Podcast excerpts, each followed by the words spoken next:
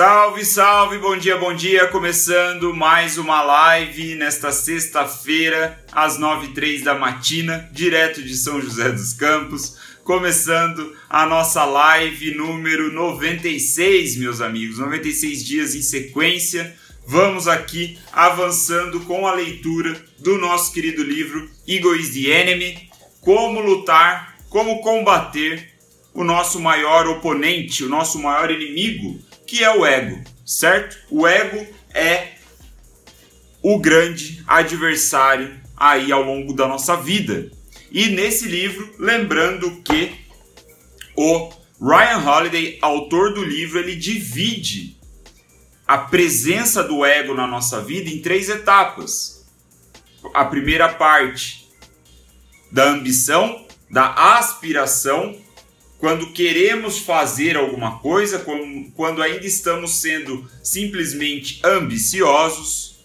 A segunda parte, que é a parte do sucesso, quando queremos aplicar a manutenção, queremos manter aquilo que está dando certo. E por fim, a terceira parte, que é do fracasso, da falha, quando estamos precisando nos reinventar, recuperar a boa forma. Então, nessas três etapas, o ego nos acompanha. Só um pequeno contexto para lembrar que estamos ainda na primeira etapa, que é a parte da aspiração, da preparação, da ambição. Por isso, o capítulo de hoje, para mim, o melhor capítulo até agora, pela sua praticidade, é a estratégia da tela de pintura. Muito interessante, sem mais delongas, vamos entrando no conteúdo da live de hoje. Sejam bem-vindos. A gente teve um probleminha aqui com conexão, mas eu acho que agora vai. Vamos lá. Então, mais uma vez o Ryan começa com uma história envolvente, interessante, desta vez da Roma antiga, né? Ele diz que na, na sociedade romana foi desenvolvido, foi desenvolvido não, tinha um papel na sociedade que era feito pelos anteâmbulos. Anteâmbulos. Quem eram os anteâmbulos? Os anteâmbulos eram. É, é, como fala? eram literalmente as pessoas que limpavam o caminho. Esses anteâmbulos, eles tinham a função de ir na frente ali da caravana do senhor dele, né, do, do patrão dele, que era um homem de negócios ou era um aristocrata, é, ou era um, uma pessoa muito rica, seja, seja qual sua atividade, seja qual for a fonte da sua riqueza, ele tinha esse cara, que é, que é o anteâmbulo, que ia na frente limpando as coisas. Né? Abrindo o caminho, ele falava com as pessoas. Né? Se o, o patrão dele ia para um restaurante, ele ia antes preparar o recinto. Né?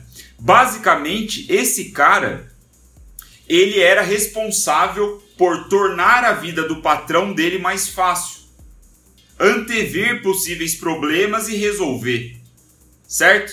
Então ele começa a contar essa história desse papel da sociedade, dessa função que muitos viam, vinham até como uma certa escravidão, embora o cara fosse remunerado.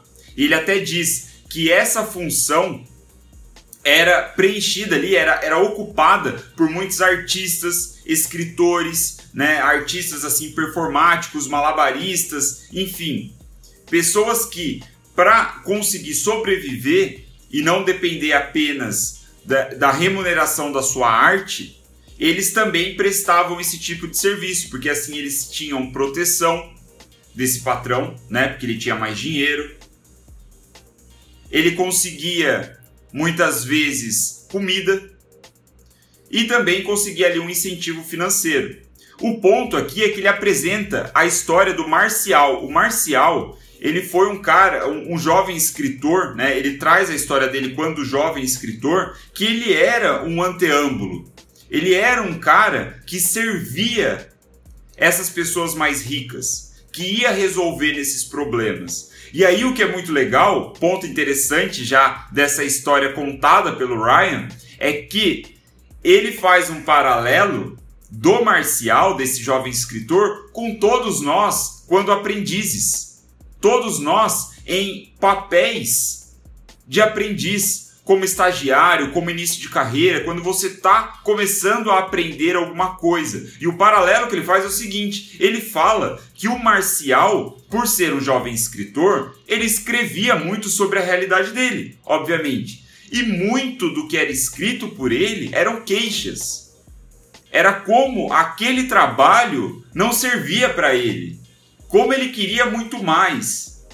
Como ele, ele reclamava é, ele era um, um, dos críticos que fazia ali insights, trazia insights poderosos para hoje nós analisarmos como era a sociedade romana na época, no sentido de que ele se sentia explorado. Ele falava que era como se fosse uma escravidão, dele ficar preso ao patrão e não conseguir progredir e ter as riquezas do patrão dele. E fazendo um paralelo para os dias atuais, que o Ryan Holiday faz, somos nós, né, como estagiários, de repente, como início de carreira, e nós ficamos nos queixando que, porra, que trabalho de merda, que trabalho braçal, né? Isso aqui é operacional demais, essa bosta.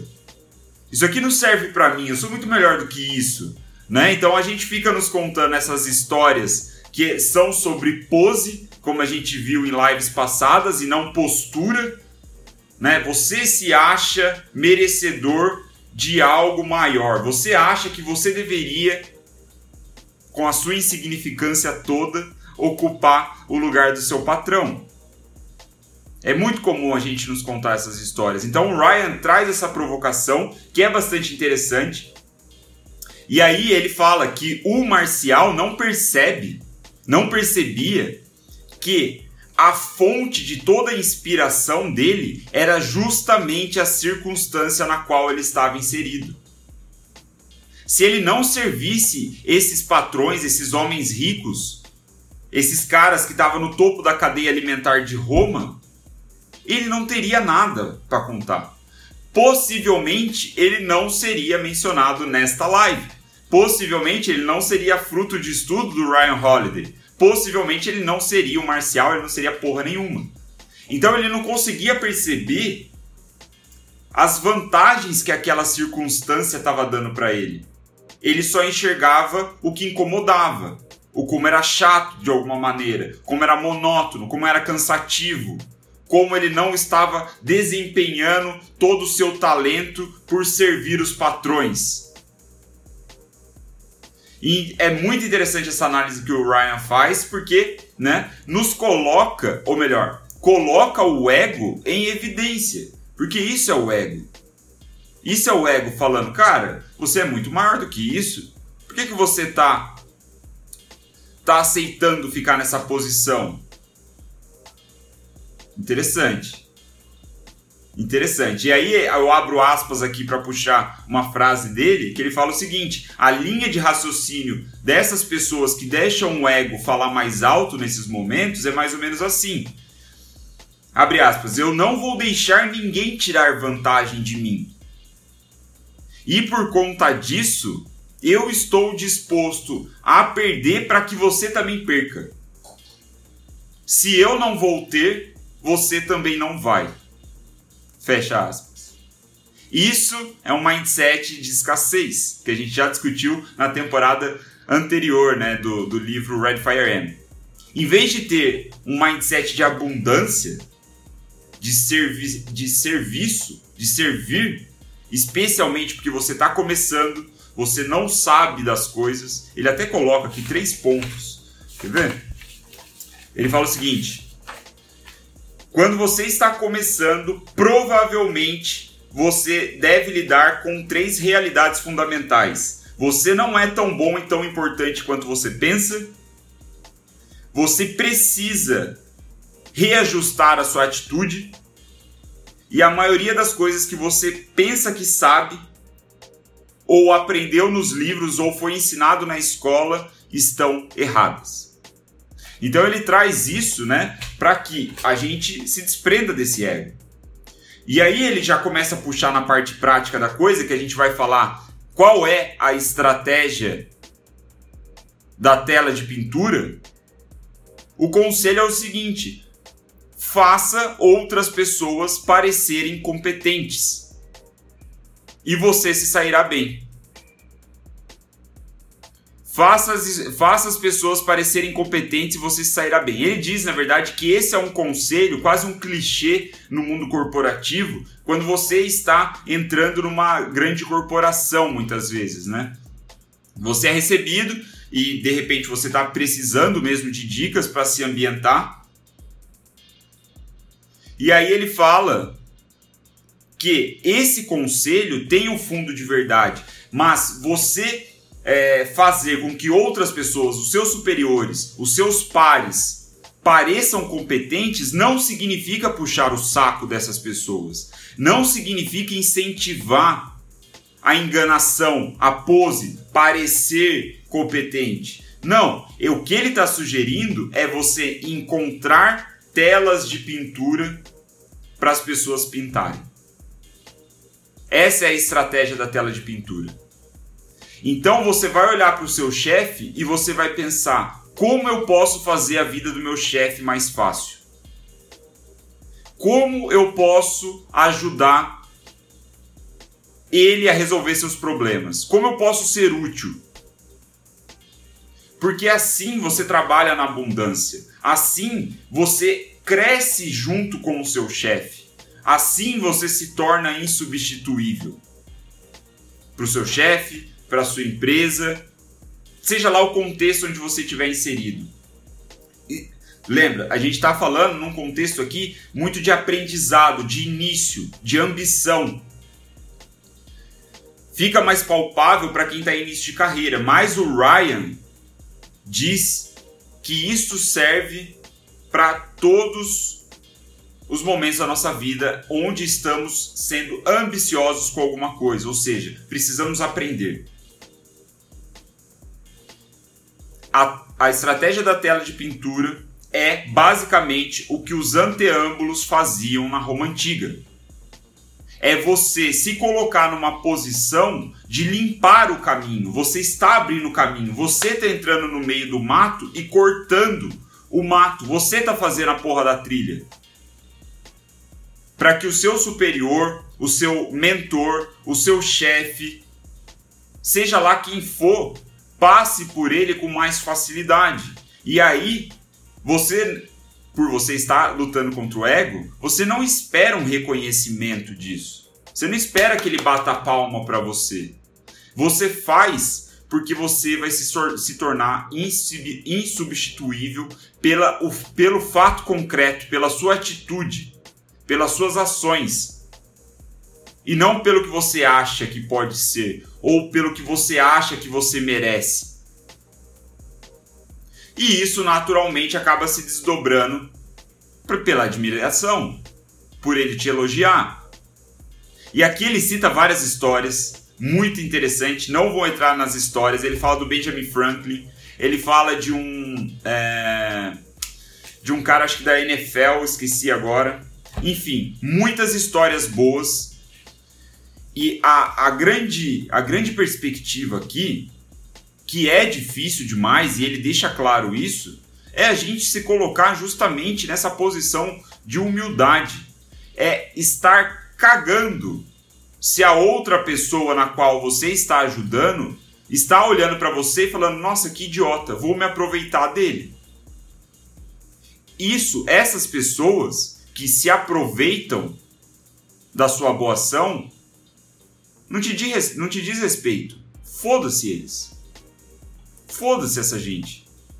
Isso, esse comportamento imbecil de se aproveitar de alguém diz muito mais sobre a pessoa que se aproveita, que age como um filho da puta, do que do que diz sobre você. Certo? Então, dane-se essa galera. Se eles querem crescer em cima da sua boa vontade, foda-se, você vai continuar fazendo o que você precisa fazer. E aí ele fala: a dica, a dica matadora da estratégia da tela de pintura, para quem está, novamente digo, querendo crescer em determinada área, é se juntar a pessoas ou empresas de sucesso e fazer esse papel de abrir o caminho para elas. Né? Aprender com elas, porque se, elas, se essas pessoas, essas empresas já estão num ritmo de crescimento, adivinha o que vai acontecer com você se você tentar servir, se você oferecer mais do que você pegar, você vai crescer junto. Não é muito difícil a gente chegar nessa conclusão quando a gente vê essas palavras na nossa frente, certo? É difícil, porque o ego, ele tá o tempo todo falando pra gente ir pro outro caminho. O ego tá o tempo inteiro falando: "Porra, você merece muito mais do que isso, cara. Você vai ficar fazendo live todo dia de graça? Gastando seu tempo?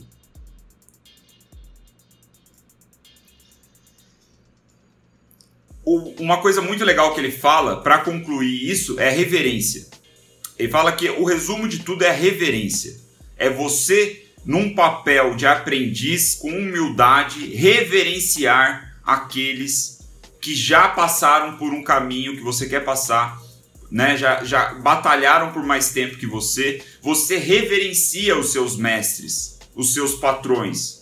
Embora muitos possam ser babacas, mas aí cabe você também tentar escolher, né, pessoas e empresas nas quais você confia, nas quais você admira, certo? Buscar mentores. Eu sei que é um privilégio para muita gente, especialmente no Brasil. Nossa realidade é foda, mas se possível, você tenta, porque aí vai ficar mais fácil você servir, né? E aí a referência, a reverência, ela é paga com juros compostos.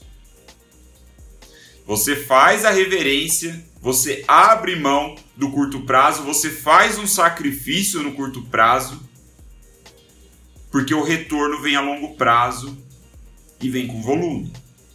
Mas você tem que seguir. Você segue servindo, servindo, servindo, servindo, servindo, servindo, servindo. E aí, quando você estiver cansado, você serve, você serve, você serve, você serve.